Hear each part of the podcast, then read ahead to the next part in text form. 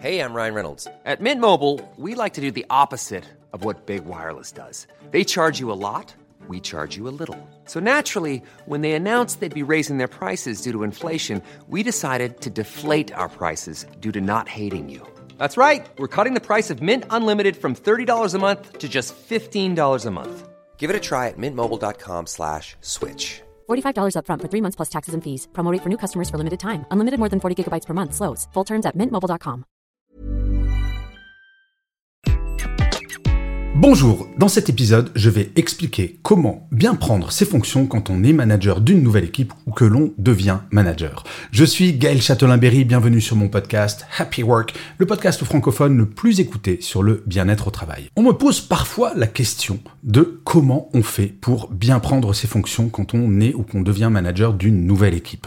Et c'est vrai, ça m'est arrivé un certain nombre de fois dans ma carrière de prendre en charge une nouvelle équipe, et ce n'est pas simple. On découvre de nouvelles personnes qui, elles, ont un historique avec un manager précédent, qui, elles, ont des attentes qui sont peut-être différentes, qui ont des métiers différents, et on va découvrir tout un nouvel environnement, et il faut se faire adopter par son équipe. Ou plus exactement, se faire coopter. La légitimité d'un manager ne s'acquiert pas comme ça en un claquement de doigts. Ce n'est pas parce que sur sa carte de visite il y a marqué je suis manager de cette équipe que cette équipe va vous reconnaître ce rôle. Et c'est en cela que les premiers pas avec l'équipe sont absolument fondamentaux. La première chose à bien comprendre quand on prend en charge une nouvelle équipe, c'est que l'équipe est aussi stressée que vous, voire peut-être même plus du fait justement des expériences qu'elle a eues avant. S'il y a un changement de manager, c'est peut-être parce que ça s'est mal passé avant.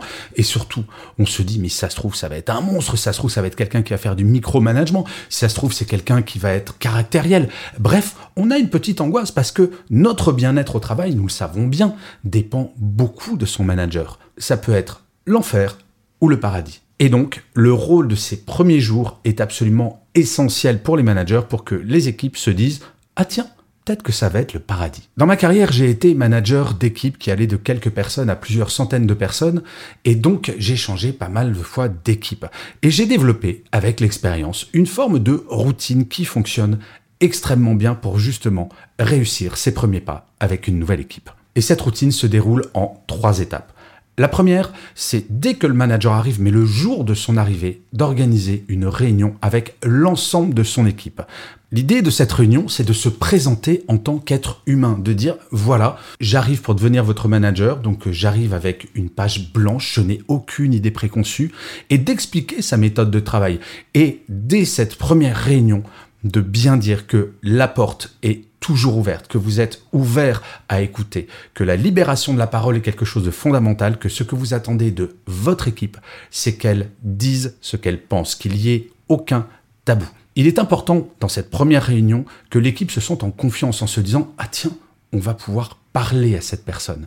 Cela vous semble un détail, mais c'est absolument fondamental car la première chose qu'un salarié attend de son manager, c'est d'être écouté et d'avoir un manager disponible. Et donc cette première réunion est absolument capitale, car c'est là que l'équipe va se faire sa première opinion de son manager, et je vous le garantis, à la fin de cette réunion, il va y avoir des échanges entre les différents membres de l'équipe. Si l'impression a été mauvaise, ça va faire effet boule de neige et c'est une catastrophe à récupérer. Si par contre l'impression est bonne, vous partez sur de très bonnes bases. Et faire une bonne impression, je pense qu'il faut faire preuve d'humilité, de faire comprendre à l'équipe que ce n'est pas parce que vous êtes manager que vous avez raison. Expliquer que vous vous accordez également un droit à l'erreur. Également en tant que manager le droit de ne pas savoir. Vous n'êtes pas Superman, vous n'êtes pas Wonder Woman, mais par contre, vous êtes une équipe. Et qu'en tant que tel, s'il faut trancher de temps en temps, vous trancherez, mais vous attendez de la collaboration. L'essentiel est que la libération de la parole soit clairement établie dès cette première réunion. La deuxième étape, c'est de rencontrer chaque personne individuellement. Et là, pour que les personnes se présentent, mais pas uniquement présenter leur métier, même si c'est très important, il faut qu'elles parlent également de ses passions, de quelle personne elle est. Il est important que vous montriez que vous vous intéressez aux gens. Et c'est au cours de cet entretien que vous pourrez demander à chaque personne qu'est-ce que vous attendez de moi en tant que manager, comment ça s'est passé dans vos expériences précédentes, mais vraiment d'être à l'écoute. Et chose très importante, il faut faire ces réunions en présentiel et prendre des notes pour bien passer le message que vous êtes à l'écoute, que vous êtes à disposition et que vous allez vous adapter à chaque personne de l'équipe. Alors cet entretien peut prendre du temps. Le dernier poste que j'ai occupé, je dirigeais une équipe de 120 personnes et j'ai rencontré les 120 personnes. Je n'avais pas 120 personnes en râteau, j'avais bien entendu des managers sous ma responsabilité, mais j'ai rencontré toutes les personnes. Alors c'était peu de temps, c'était un quart d'heure, parce que effectivement, quand vous avez 120 personnes, c'est compliqué de consacrer une heure à tout le monde, mais je vous garantis que ça a eu un impact absolument incroyable. Déjà, moi, ça m'a appris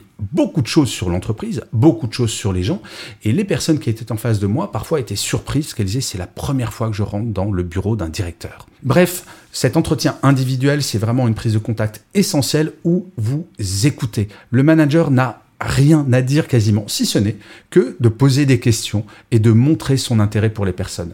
Le premier métier d'un manager, c'est de s'occuper des gens. Et cette deuxième étape, c'est pour bien montrer que vous avez compris cela. Et la troisième étape, c'est une autre réunion d'équipe, alors qui peut avoir lieu autour d'un mois après la prise de fonction, pour expliquer, pour faire la synthèse de tout ce que vous avez vu, entendu, appris, et de dire, voilà, ma stratégie va être celle-ci avec cette équipe. Qu'est-ce que vous en pensez? Et de lancer un débat, des discussions pour savoir si cela convient ou pas. Et vous pouvez peut-être même annoncer quelque chose, et ça, ça serait peut-être la quatrième étape, qui est une option, mais qui est pas mal, de dire, voilà, moi, ce qui m'intéresse, c'est vraiment d'être à votre service et que l'on travaille bien ensemble. Donc, d'ici six mois, je vous demanderai de vous réunir sans moi, sans ma présence, pour faire un tableau, remplir ce tableau avec d'un côté ce que vous trouvez que je fais bien en tant que manager et de l'autre côté ce que je pourrais faire de mieux avec une règle, vous verrez, et c'est plutôt sympathique comme réunion, la règle, ça sera que chaque point devra être validé de façon unanime.